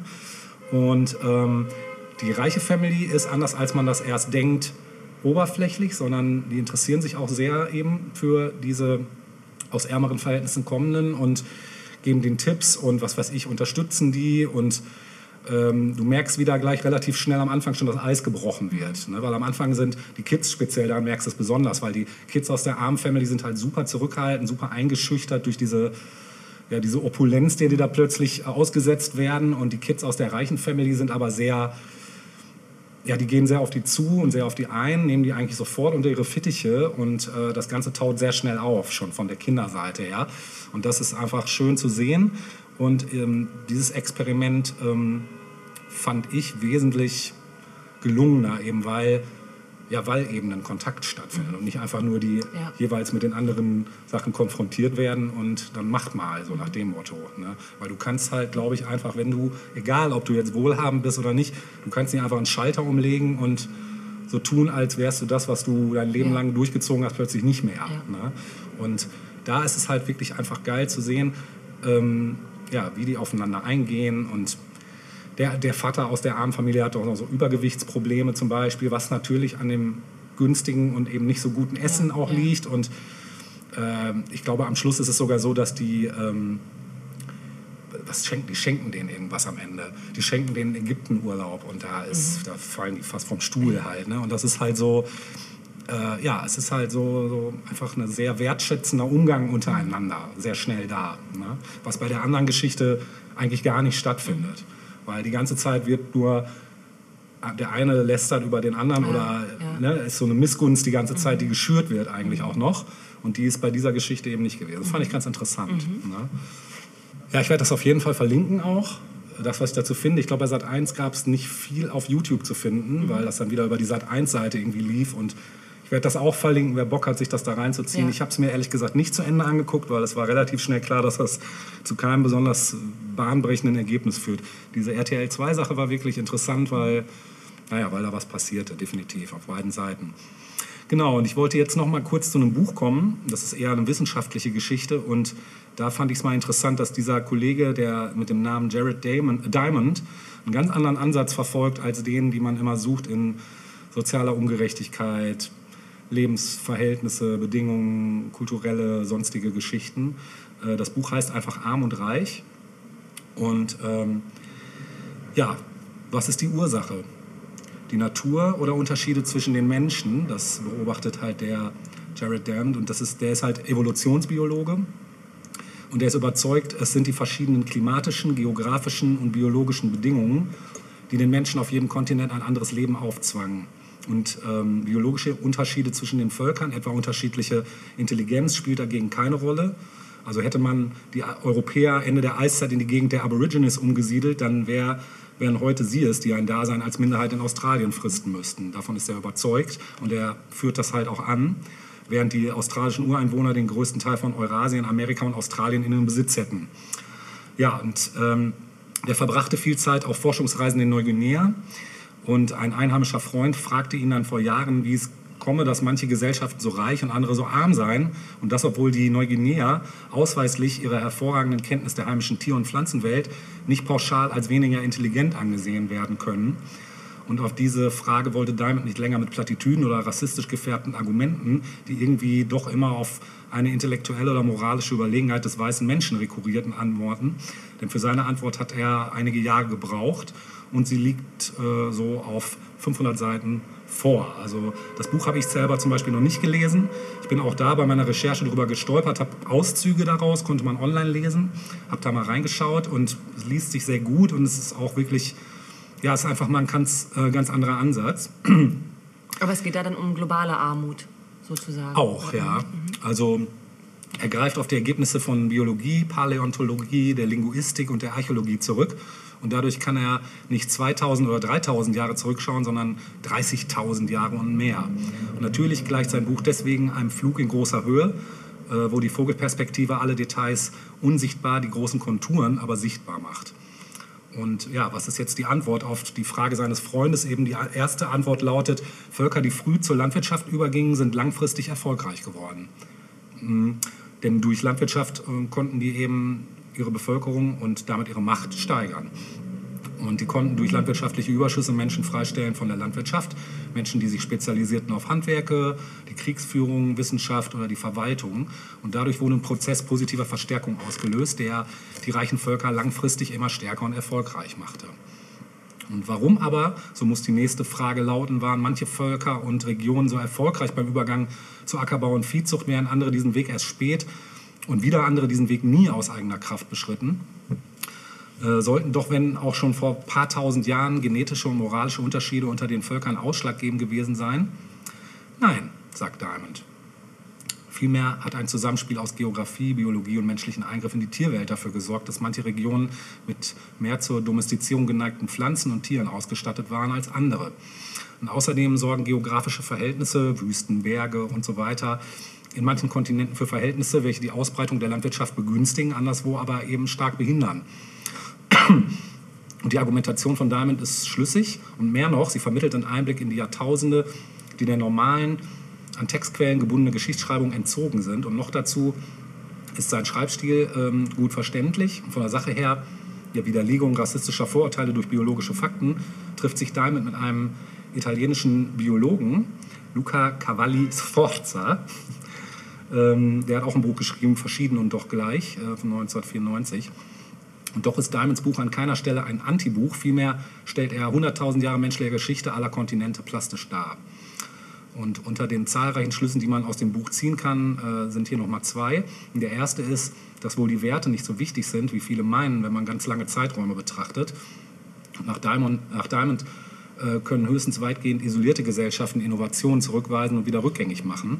Die meisten Gesellschaften aber werden Innovationen, die das Überleben erleichtern, annehmen und sei es nur, um nicht von einer benachbarten, innovationsfreundlicheren Gesellschaft beherrscht zu werden.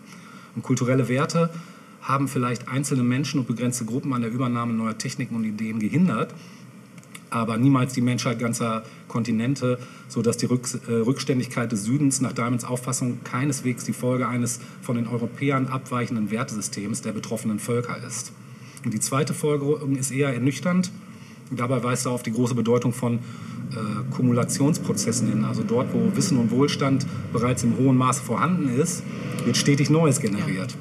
Und benachteiligte Regionen und Kontinente können, weil sie gemessen an Europa und Nordamerika in der Regel eine solche Kumulationsspirale nicht aufbauen können, kaum in wenigen Jahren oder Jahrzehnten jahrhundertealte Rückstände wettmachen. Und einzig die von konfuzianischer bzw. chinesischer Kultur geprägten Tigerstaaten Ostasiens haben in einer Generation eben einen großen Sprung geschafft, den auch die Asienkrise von 97, 98 nicht ernsthaft rückgängig machen konnte. Und hier zeigt uns eben Diamonds Vogelperspektive die oft übersehenen historischen Voraussetzungen dieses Aufholerfolges. Ostasien ist neben dem vorderen Orient eine der historischen Wiegen der Landwirtschaft. Der frühe Übergang zur Landwirtschaft hat dort die Grundlagen einer ja, gelehrten Kultur gelegt, die niemals, auch nicht in Zeiten des Kolonialismus und der Weltkriege, völlig verschwunden ist. Und äh, ja, also das Buch muss sehr gut sein. Ich werde das auf jeden Fall lesen. Also ich habe das schon auf meine To-Read-List gepackt, weil ich glaube, das ist einfach mal einfach auch nochmal ein interessanter Ansatz, mal in dem Bereich zu schauen, also auf einer etwas größeren Perspektive. So.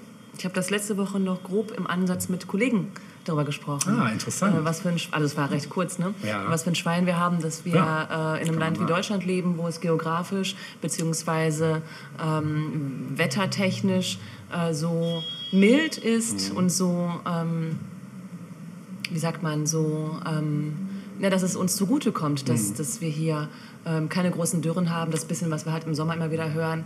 Auf jeden Fall. Also drauf geschissen im Ja. Vergleich zu anderen Ländern und Kontinenten. Ja, ne? kannst ist ja sagen. nichts im, im Prinzip. Ja. Ähm, dass hier eine Art von Landwirtschaft möglich ist, dass wir hier alles Mögliche anbauen können und auch ernten können und uns davon ernähren können Mhm. Ist so. beispielsweise. Ne? Dass auch große Naturkatastrophen ausbleiben in aller Regel, außer vielleicht mal die ein oder andere Flut, aber auch die ist beherrschbar dann irgendwie. Also, Das stimmt. Ne? Ja, ja, das ist und, definitiv. und das ist natürlich auch nochmal ein schöner, ähm, ein schöner Pfeil hin äh, zu unserer ersten Folge ähm, oder unseres ersten Teils ähm, Früchte des Zorns. Ne? Stimmt, ja, Wo dann absolut. eben die, die Verhältnisse äh, im Mittleren Westen, im Dust Bowl dazu geführt haben, dass Leute eben fruchtbare Ebenen aufgesucht Genau. haben. Ja. Genau. Ja, so viel dazu. Dazu. Ja, von diesem globalen Input ähm, zu einer kleinen Fernsehwelt.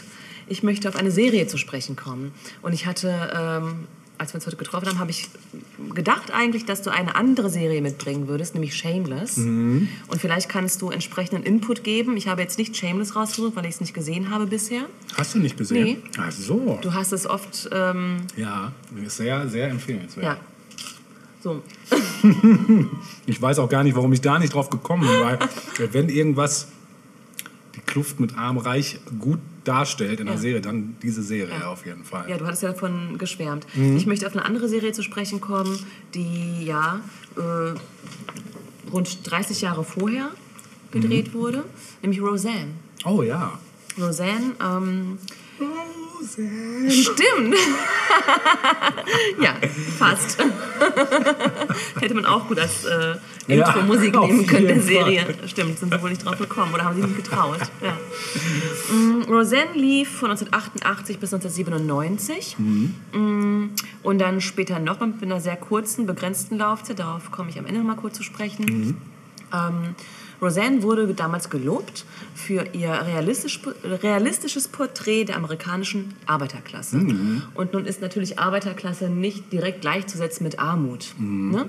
Aber Arbeiterklasse kann eben in vielen Ländern die letzte Stufe sein, bevor man vielleicht in Armut äh, abgleitet. Fällt. Genau, ja. Ähm, und wir haben ja gerade auch schon über Amerika gesprochen mehrfach, dass es gerade dort ja auch gar nicht so vieler Umstände bedarf.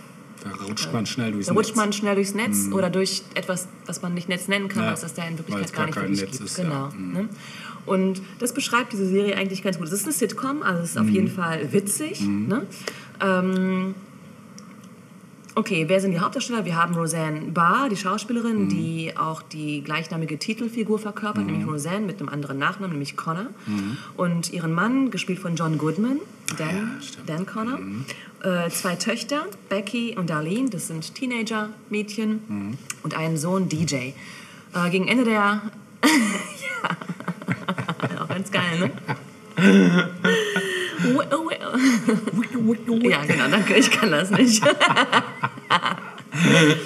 ähm, später wohl gegen Ende der, der Serie kommt dann noch ein neues Baby dazu, das Roseanne und John kriegen.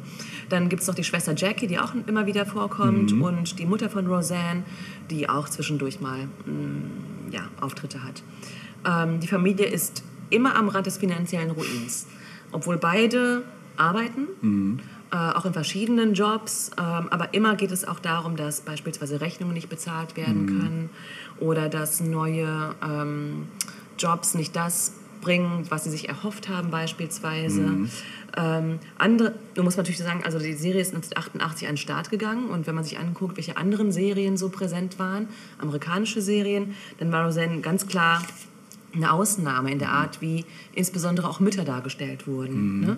Ähm, in anderen 80er-Sitcoms, wir denken an meine heißgeliebte Cosby-Show, ähm, da war halt alles prima. Ne? Also die hatten keine Geldsorgen, die Mutter war erfolgreiche Anwältin und hat auch noch hier Familie und Haushalt gewuppt wie Ja, sonst was. Locker, flockig. Eben, genau. Und aber auch viele andere Serien, wo, wo Mütter eine Rolle gespielt haben, die auch berufstätig waren, war das irgendwie nie ein wirkliches Thema. Also alle waren irgendwie finanziell gesettelt. Anders eben Roseanne.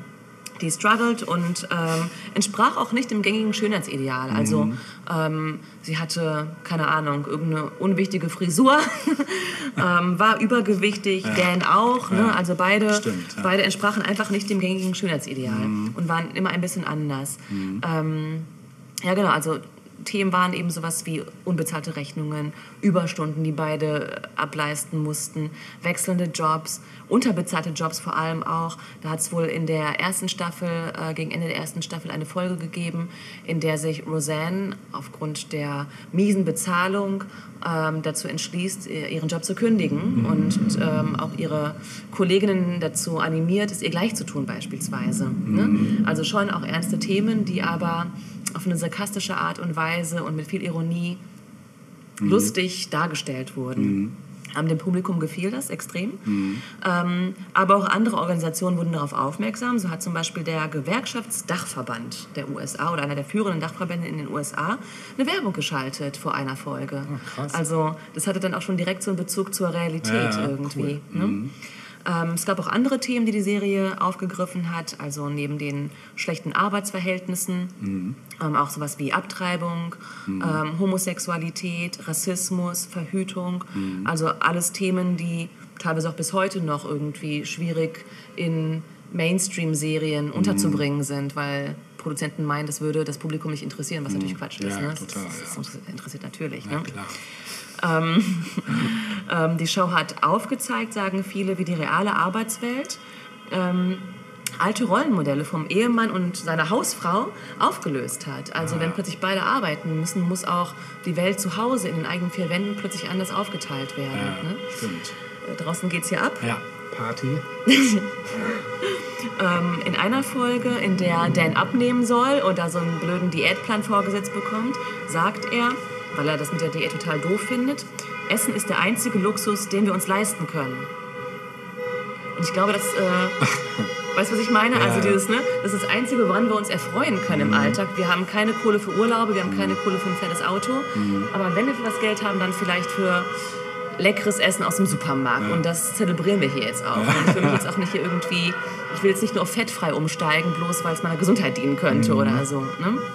Ähm, in einer anderen Folge beispielsweise, ähm, da hat dann, oh Mann, da, in einer äh, anderen Folge beispielsweise geht es darum, dass Dan ähm, einen Motorradladen aufgemacht hat, also sich selbstständig gemacht hat, der aber ähm, schlecht läuft und auch kurz vor der Schließung steht. Und in dieser Folge müssen die Eltern ihrer ältesten Tochter Becky offenbaren, dass die College-Ersparnisse angegriffen werden mussten und davon nichts mehr übrig ist und sie im Prinzip nicht zum College gehen kann.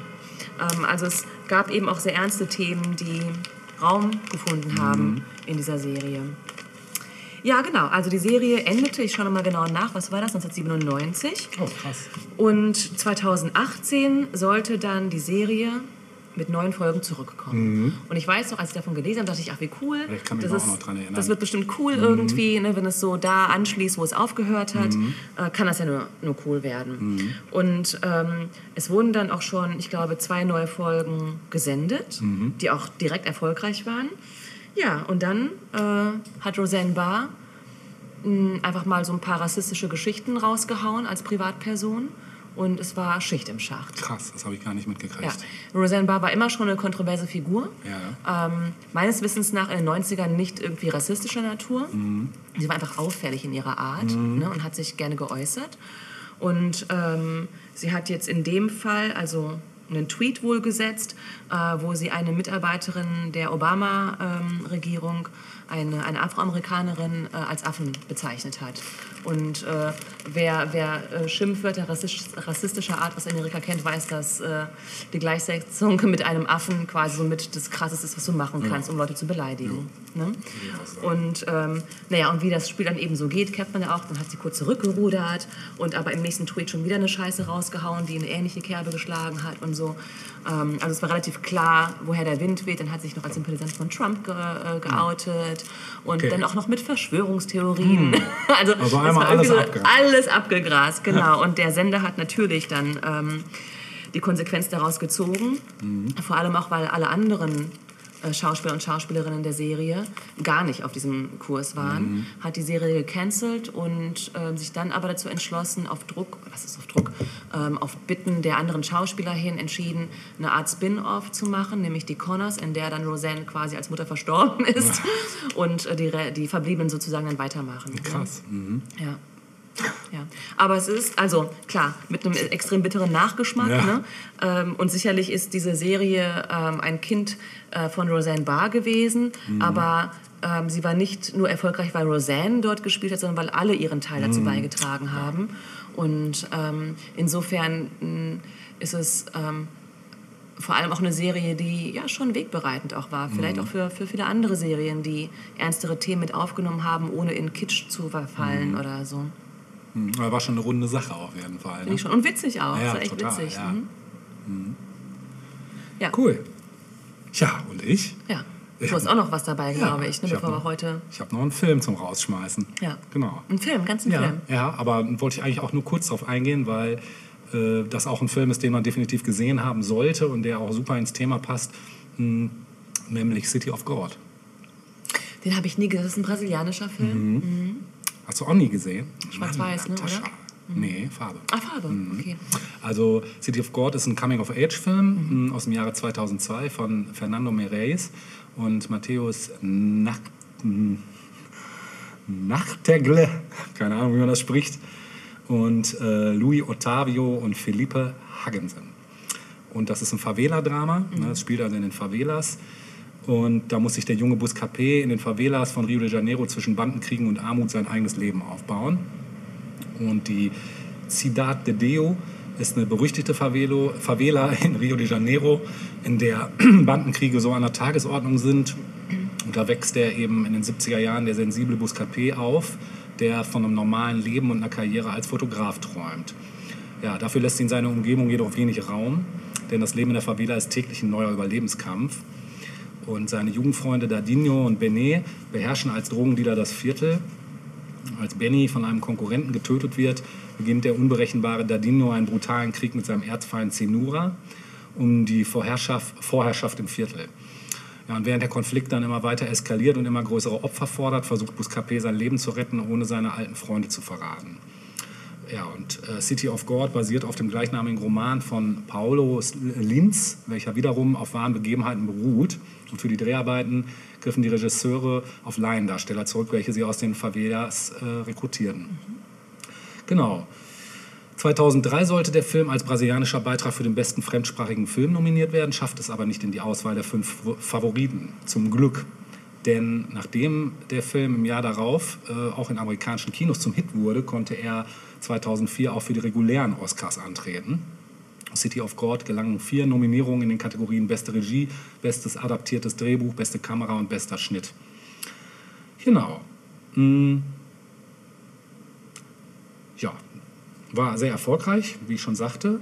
Er hat jetzt, glaube ich, keinen Oscar direkt abgeräumt, aber war zumindest nominiert. In seinem Heimatland hat, er die Film, äh, hat der Film eine Debatte über die Zustände in den Favelas angeregt, da der Film eindrucksvoll die andere Seite von Brasiliens äh, Touristenmagnet Rio de Janeiro zeigt.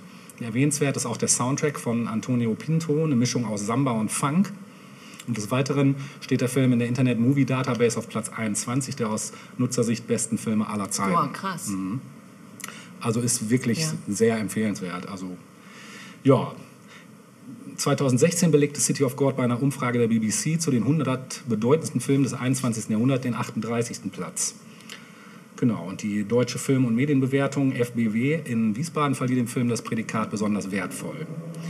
Ähm, jetzt noch ein paar lustige bis ein bisschen zum Nachdenken anregende Hintergründe. In der deutschen Synchronisation, Synchronisation wurde der Erzähler Buscabe von niemand Geringerem als Xavier Naidoo gesprochen. das soll man eigentlich besser im Original gucken. Macht mehr Sinn, genau. Wusste ich übrigens auch erst nicht. Habe ich auch erst jetzt bei der Recherche rausgefunden. Vielleicht war beim- damals ja noch gesund. Wahrscheinlich, vielleicht, wenn das hier war. Ja, die Darsteller, wie gesagt, sind alle Laiendarsteller aus den Slums rund um Rio. Und äh, der äh, Buscapé-Darsteller lebt sogar tatsächlich in der City of God. Und das Interview im Abspann des Films ist authentisch und zeigt den echten Manet, also einer der Protagonisten. Und der Film äh, wurde nicht in der echten City of God gedreht, sondern in dem Neubauviertel Nova Sepetiba und anderen Favelas. Genau.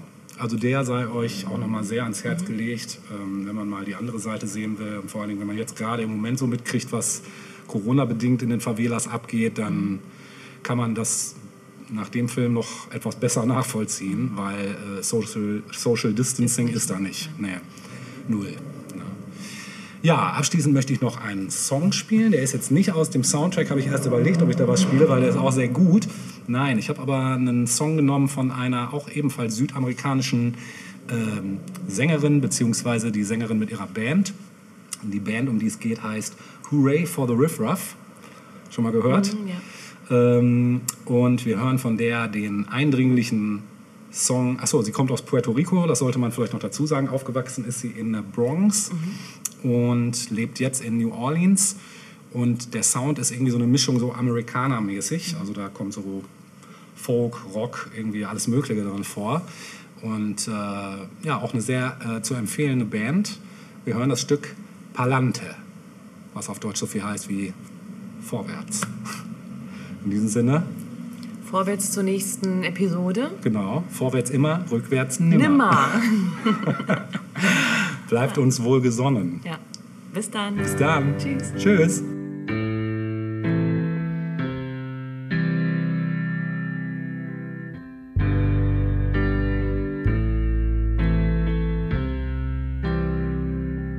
Well, I just wanna go to work and get back home and be something. I just wanna fall in line and do my time and be something. Well, I just wanna prove my worth on the planet Earth and be something. I just wanna fall in love and not fuck it up and feel something. Well, lately, don't understand what I am. Treated as a fool, not quite Well, I don't know. I guess I don't understand the plan. Colonized and hypnotized, be something sterilized, dehumanized, be something. Well, take your pay and stay out the way, be something. Ah, do your best, but fuck the rest. Be something. Well, lately, it's been mighty hard to see. Just searching for my lost humanity. I look for you, my friend, but do you look for me?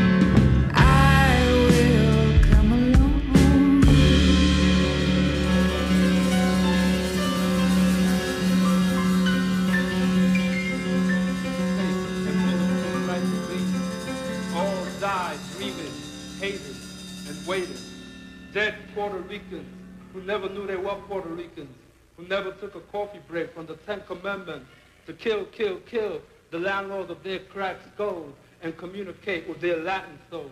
Juan, Miguel, Milagro, Olga, Manuel, from the nervous breakdown streets where the mice live like millionaires and the people do not live at all,